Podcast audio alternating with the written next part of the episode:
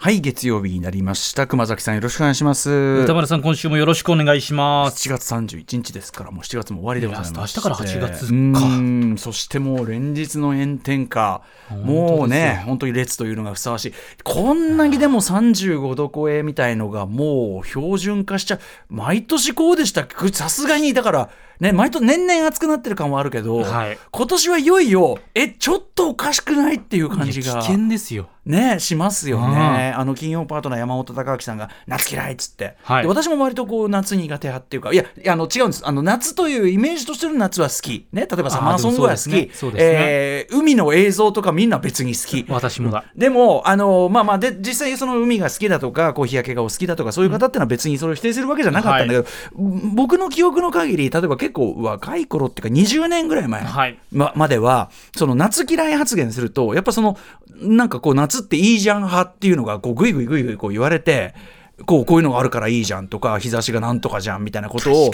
結構言われがちだったんですよ。その夏嫌いを公言してた派からすると。要するにその変わり者扱いされてたわけ、うん。でなんかそのなんか日陰に行ってなんかその日焼けとかしたくないしみたいなそういう言動いちいちが神経質なんだからみたいなことを言われてきたんですが、はいはい。金曜の山本さんにも言いましたけど今や我々のいやもう夏嫌でしょっていう発言が多くのコンセンサスを得られる時代が来たんじゃないかいや、そうですね。いや、私もどちらかというと歌丸さん派なので、あんまり焼きたくないしね焼きたくないですし、うん紫外線とかも大嫌いですし。そうですよ。まあちょっとね、スポーツとか中継するの大変だろうけど、日焼け止めそもマ日傘とかも ですけど、本当ですよね。確かにちょっともう前とかだと、うん日に当たってなんぼだみたいな、うんうん直接言われるというよりは空気。はいはい、その感じね。ありましたよ夏夏だ、なんとかはい海だ、はいなんとかレジャーだ、みたいな。今多分、その、この炎天下、もう平然と歩ってるやつ大丈夫みたいな。体気をつけてね、みたいな。ですよねもう心配される時代じゃない。はいはいだからその、なんていうの、もう無条件で、いや、もうだ太陽なんとか、みたいなノリは、決して多数派ではない時代が、ついに残念ながらやってきた。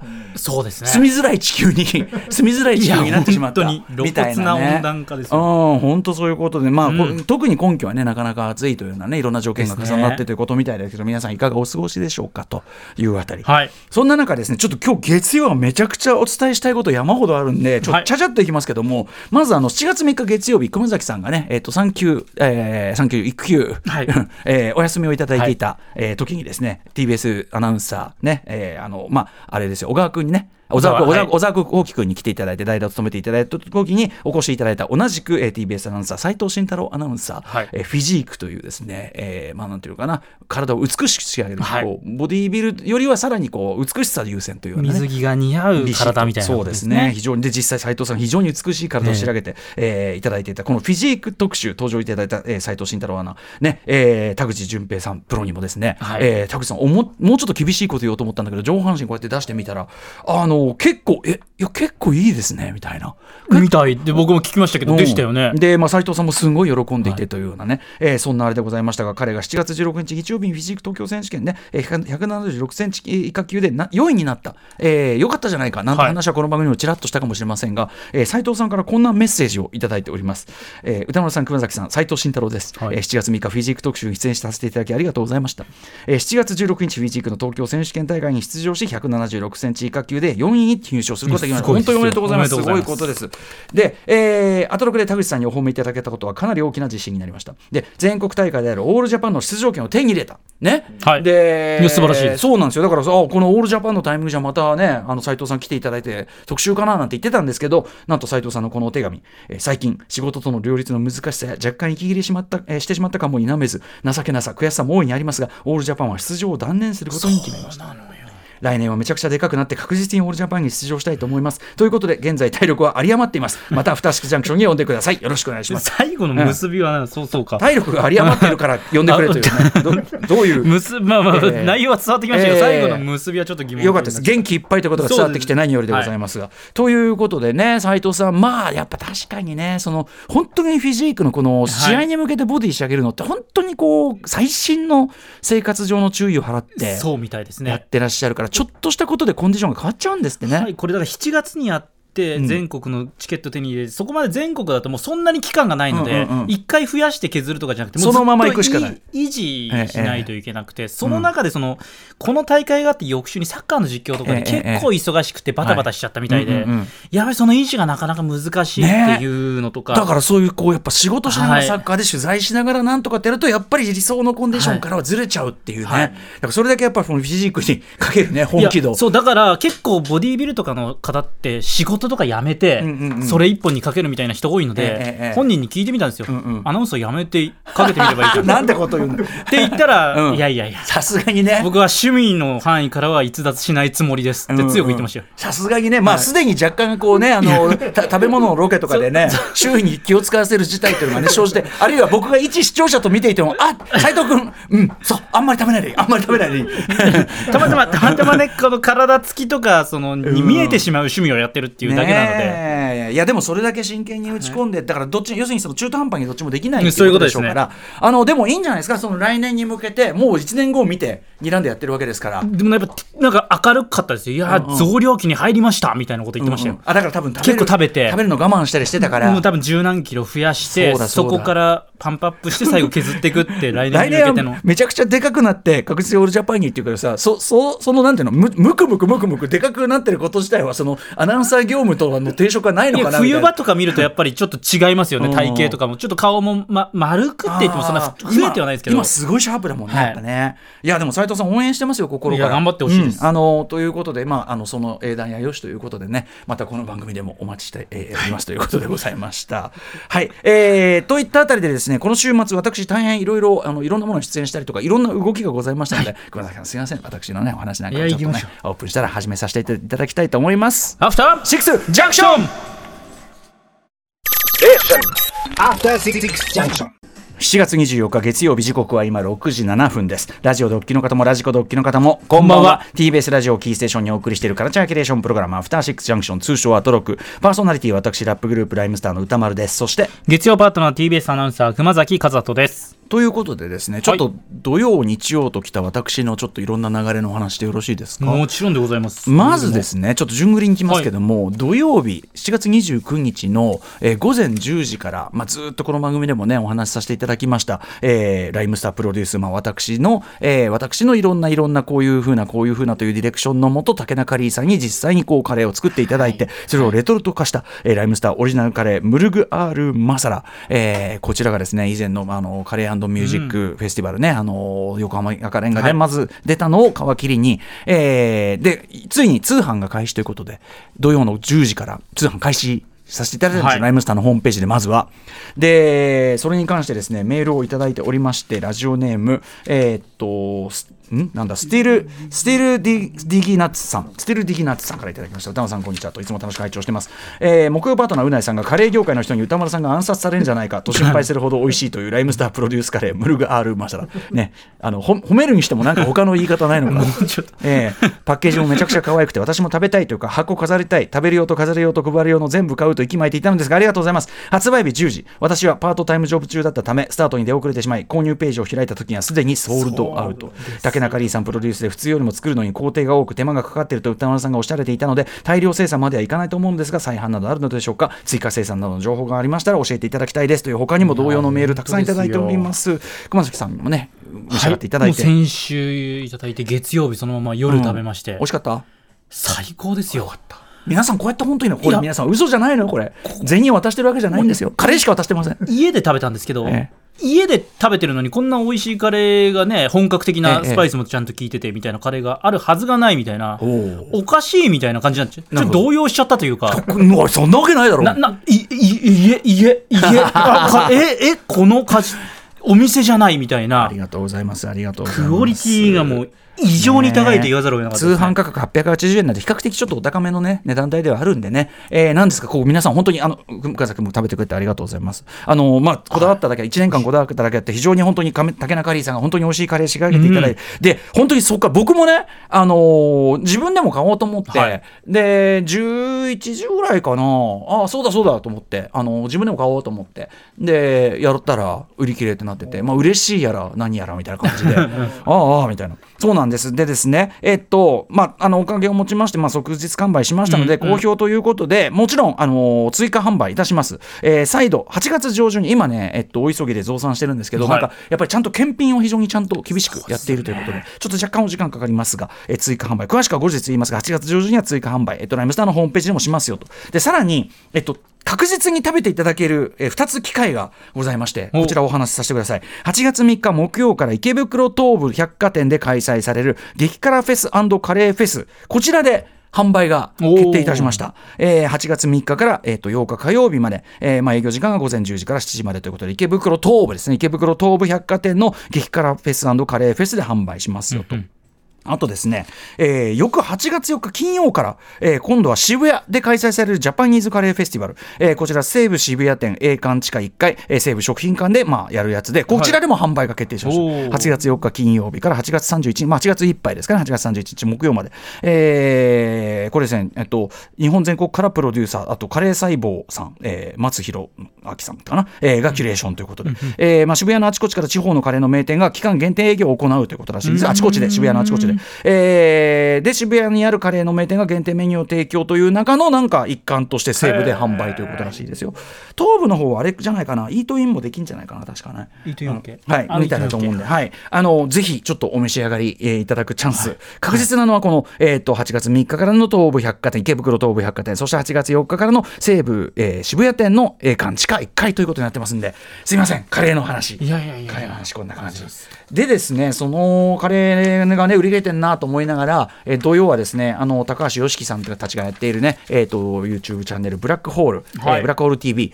えーこちらの法人化えっ、と、正式スタジオ決定、えー記念会というのにゲストとして参加してまいりまして、大変楽しくお話しさせていただいて、はい、というようなのをやってきましたと。でですね、さらに日曜日です。7月30日日曜日、えっ、と、私、この番組でも何度もお知らせさせていただきました、えー池袋新聞芸座、えーで、まあ、森田義満さんの上映トークショー、まあ、これが形にね、これがついにいろんなのまとまって、あの、でっかい本、えー森田義満全映画というのになりましたけども、えっ、と、まだまだ続く、えっ、と、森田義満上映トークショー、森田義満70祭りという方で70歳、2023夏の陣ということで、あのー1984年のメインテーマと、そして1989年キッチンのこの2作、まあ、どちらも夏の映画なんで、はい。えーまあ、上映すると同時にそれぞれトークショー。毎回ね、えっとまあ、森田さんの奥さんでありプロデューサーでもある三沢和子さんと私と今回はこの両映上映にですね、えー主演のお二方、えー、とゲストとしておお越しいただきました。メインテーマの方は野村弘信さん。そしてキッチンの方は川原彩香さん、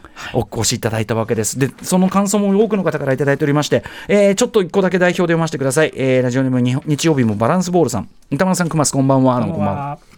えー昨日新池袋新聞芸座で開催された森田義満70歳、えー2023夏、えー森田夏の陣、えーメインテーマキッチンともに楽しませていただきました。ありがとうございます。トークショーでは当時のお話や新たな発見思わぬゲスト、えー、と貴重なお話の数々でした、えー主演のお二人にまた仕事がしたかった。そうさあ思わぬゲストっていうのはそう飛び入りでもう一方ちょっと入ったりとかあったんですよね。そうそう、えー主演のお二人にまた仕事がしたかった。ここに生きていると言わしめる、えー森田監督への、えー意見もありつつ、えーだから森田監督は魅力的なんだと納得でしたと、えー歌丸さんが言うように映画って素晴らしいんだなと、えーこれ固まっていた意識が溶けていくような点だったものが線になっていくようなまさにキッチン完食のふわっとしながらもじんわりと温かいいい気持ちにさせていただきましたと、えーいうような。でね帰宅後、えー、コカ・コーラ CM を見ましたが、えー時代感スタイリッシュさも最高でした。これ何の話かと言いますと、は川原綾子さんに、えー、とキッチンでまあ女優デビューされたんですけどその、まあ、キッチンという作品自体もそうなんですけど要するにまあこれは89年の公開作品ですが、あの90年代の到来を告げる、まあ、作品だと僕にとっては。で、まあ、作品のテーマとか、えー森田作品とととしてのそのフィルムガリー賞の区切りという意味でも90年代的なるものの象徴だし、えー僕にとっては川原さんそのものがすごい90年代的なの象徴なんですこの後にも、えーコカ・コーラの CM 東幹久さんと出られてこれがココカ・コーラ CM コカ・コーラ CM の歴史上もやっぱりああ90年代始まったなという感じがしたんですよねなんていう話をしたんでそれをまあご覧になっていただいたというね、えー日曜日もバランスボールさんのメールでございます他の方からもいっぱいいただいてたんですがこれですね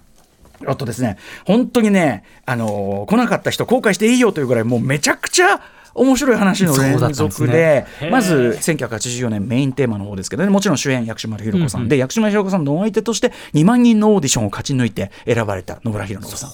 でなんですがつまりその野村弘さん自身は、まあ、あんまり俳優本やる気とかなくて、まあ、賞金500万っていうのに引かれて、お妹さんが応募したなんてことを言ってるわけです。ただでで非常にこうご覧になっていただいた方があると思うんですけどその野村弘信さん演じる大東島健君というその、えー男の子の存在感がすごくこうめちゃくちゃ得意な、まあ端的に言えば、まあ、映画全体もものすごくこう実験的なというか、森田さんの作品の中でも一番実験的に攻めてる一本なんですね。もうな夏休み映画でみんなが見に行くもうヒット間違いなしのメインストリームど真ん中でめちゃくちゃむちゃくちゃなことやってるんですよ、メインテーマって。でそのある意味冒険の一つもがやっぱりこう、えー野村さんの起用ということなんですけど非常にメインテーマというのをそのだから私印象づけてるというか特徴づけてるものとしてまあもちろん森田作品ね80年代森田作品に総じてこうファッショナブルなんですけどファッションに対する意識が高いんですけど特に野村さん演じるこの大東島健君というのがしている格好が要はですね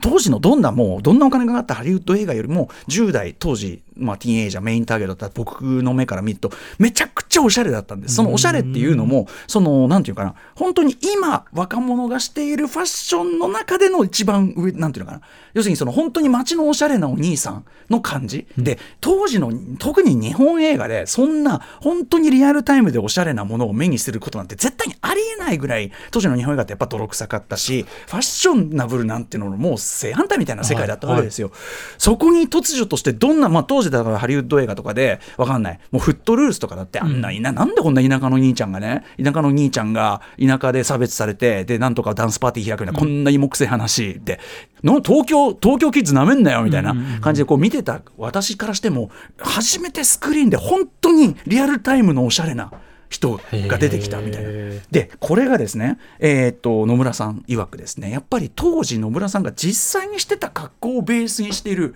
もちろん新たに衣装とか用意してるんだけど、はいはい当時野村さんが履いてたマリテ・フランソワ・ジルボーのプッシャーあの、えーえジーンズっていう、あのちょっと丈が短い独特の形のジーンズがめちゃくちゃ流行ったんですけどそれとかダンガリーシャツを合わせてで、えー、とカラフルなか靴下を合わせてそれにローファーを履くとか、そういうファッションは野村さんがしてた格好なんです。で野村さんも僕も生意気でしたからやっぱ着たくない服とか全部拒絶してたんでなんとかでみたいな。でつまりでこれ森田さんがやっぱ野村さんをチョイスしたんですけどだからあの演技力とか知名度とかそういうことよりも今のおしゃれな若い子を本当にそのまま連れてくるっていうキャスティングでしか醸せない何かがあるっていうのは森田さんよく分かってたわけですよ。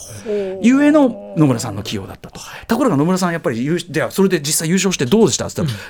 たら、えマジかやばいって 思ったと。やっぱその演技なんかやったことないし、でね実際やってみてもやっぱできないなと思ったんだけど、ただここが野村さんがすごいところだしそれはの大東島健というあの得意なキャラクターに生きてんだけど図太くてまあもうこうなったからにはしょうがないと。もう開き直ってこの映画だけねあの頑張ってやって、えー、と500万もらって帰ろうと。なので開き直ってましたっつって。だから全然緊張するとか萎縮するとかなかったです、みたいな。だからそあそのだからその感じも大東島健君というキャラクターに生きてんだなという感じなんですよね。なので例えば桃井かおりさんとかねあと当時スーパースター薬師丸ひろ子さんとやっぱりやっぱ緊張とかしないんですかって言ったらいやーこんな綺麗な人ともうねもう天津さえキスシーンまであって得だなって思ったっつって。だから、だから、だから、リハからちゃんとキスしてあったら、あの、森田さんが、すげえな、お前って言ったっていう。一般の人が思いそうな感想ですから。そう完全に。一般の人そこに行ったらもう緊張しちゃって無理だから。そうそう。そうそんなの一般じゃないよ。ん。そこで得したって思うって、すごい大物ですよ、それは。してみたらそう思うけどもでも野村さんはやっぱりその映画作りを通してやっぱりその裏方も含めた映画作りの面白さみたいなのに目覚めて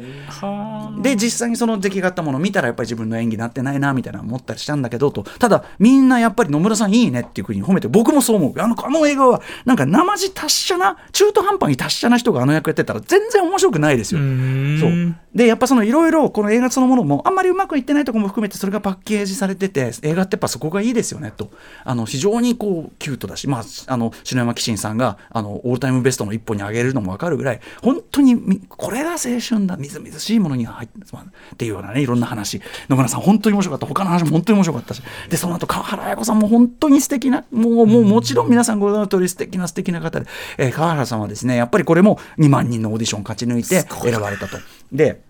えーでまあそのオーディションした、ね、時はその選んでる側みんなあその原作吉本バナナさんの原作のよ、えー桜井美影ちゃん美影ちゃんがついに来た。もう選ぶのすごい難航したんだけどついに美影ちゃん本人が来たと思ってすごく嬉しかったんだけど本人的にはやっぱりすごくちょっとこうののほほんというかなちょっとこう天然というかマイペース、なところがあってみたいなそういうところだったのかななんてことをおっしゃってて。すごいでもそれもすごく納得できる感じなんですけど。で途中その撮影してたらやっぱりまだまだ信じない途中でやっぱり事の重大さに気づきあるロケのところであの泣き出しちゃって、はい。えー撮影の途中で泣き出しちゃってもう先に進まなくなっちゃった。でその撮影が中止になっちゃった。っていう時に、えー森田さんがこうやってきて、まあ、こう手を握ってで何か言うとかじゃなくて本当に黙って一緒に行ってくれたと。でそこでやっぱりこの「キッチン」という映画のテーマそのもの本当に人と人とがその寄り添って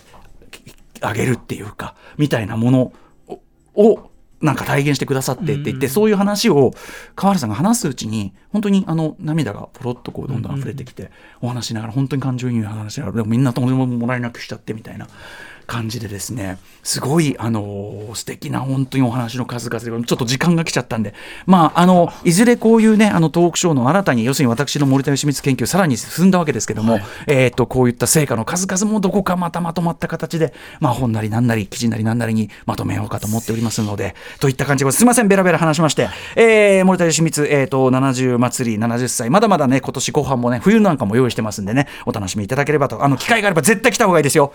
あすいません。ということで本日のメニュー紹介いってみましょう。はい、6時半からのカルチャートークは、伊賀ニーコとスタイリスト伊賀大輔さんに2023年上半期スタイリングにしびれた映画を紹介していただきます。そして C からは日替わりでライブや DJ プレイをお送りする音楽コーナーライブダイレクト。今夜のゲストはこの方々です夫婦デュオムーンムーン、えー4年ぶりのニューアルバム「フェルト戦争」えー先週7月26日水曜にリリースされたこのタイミングで番組初登場です。そして7時半過ぎからは番組内番組ベンチャー企業キュレーションプログラムブースト。メインパーソナリティはウーム株式会社代表取締役会長の鎌田和樹さんです。そして7時45分頃からは新概念提唱型投稿コーナー月曜日は目撃隣のご飯をお送りしています。8時台特集コーナービヨンドザカルチャーはこちら。スタンダップコメディアン佐久柳川的アメリカ重大ニュース解説ショー2023上半期編。アメリカ・シカゴで活動するスタンダップコメディアン佐久柳川さん、えー、またこのこちらの番組を大変お世話になっております、はい。えー毎年恒例フジロックそしてコットンクラブでのライブに出演するため帰国中ということで、えーご登場。あのー昨日までですねフジロックでもうめちゃくちゃそうね。もうねお忙しく、はい。えーステージの司会されていたわけですがはい今回佐久さん扱うトピックはこちらですイーロン・マスク VS. マーク・ザッカーバーグのテックバトル。人種問題がもたらしたビールの新勢力図。そしてやはりバイデン大統領、土のうでこけたり、庶民アピールしたり、今年のアメリカも耳を疑うようなとんでもないニュースの数々があるそうです。ということで、はい2023年アメリカの上半期スタンダップコメディアンであります佐久柳川さんなりの視点で切り取っていただきましてリアルなアメリカの今を語っていただきますさらに佐久さん先月新しい本スタンダップコメディ入門笑いで読み解くアメリカ文化史をフィルムアート社より発売されたということでこの辺りについても伺っていきますこれめちゃくちゃ勉強になはいる上にですね、あの、本当めちゃくちゃ面白い。このあのスタンダップコメディ入門の話もぜひ伺いたいと思います。そして、えーということです。はい番組からは皆さん、えー番組では皆さんからの感想や質問など待っています歌丸アットマーク TBS.CO.JP 歌丸アットマーク TBS.CO.JP 読まれた方全員に番組ステッカーを差し上げます。各種 SNS も稼働中。さらには各種ポッドキャストサービスで過去の放送も配信しています。そちらもお願いします。ちなみに YouTube アトロック公式チャンネルもやってますのでぜひ登録よろしムービーウォッくお願いします。チメンがね、あの、いち早く上がってますんでね、よろしくお願いいたします。それでは、アフターシックスジャンクション、行ってみよう。After Six Junction.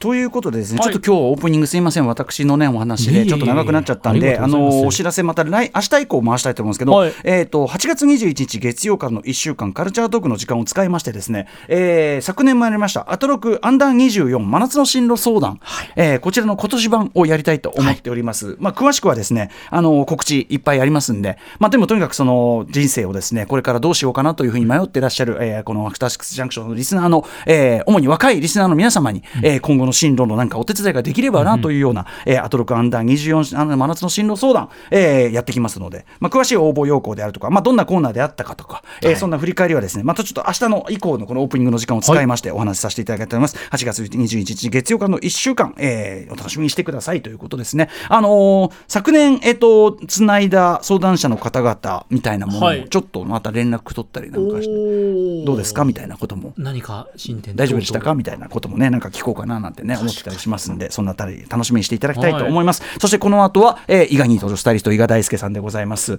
まあ、私のあのメインテーマのスタイリングに痺れたわけですから、そしてその秘密の元は野村弘信さんだという。After Six Junction.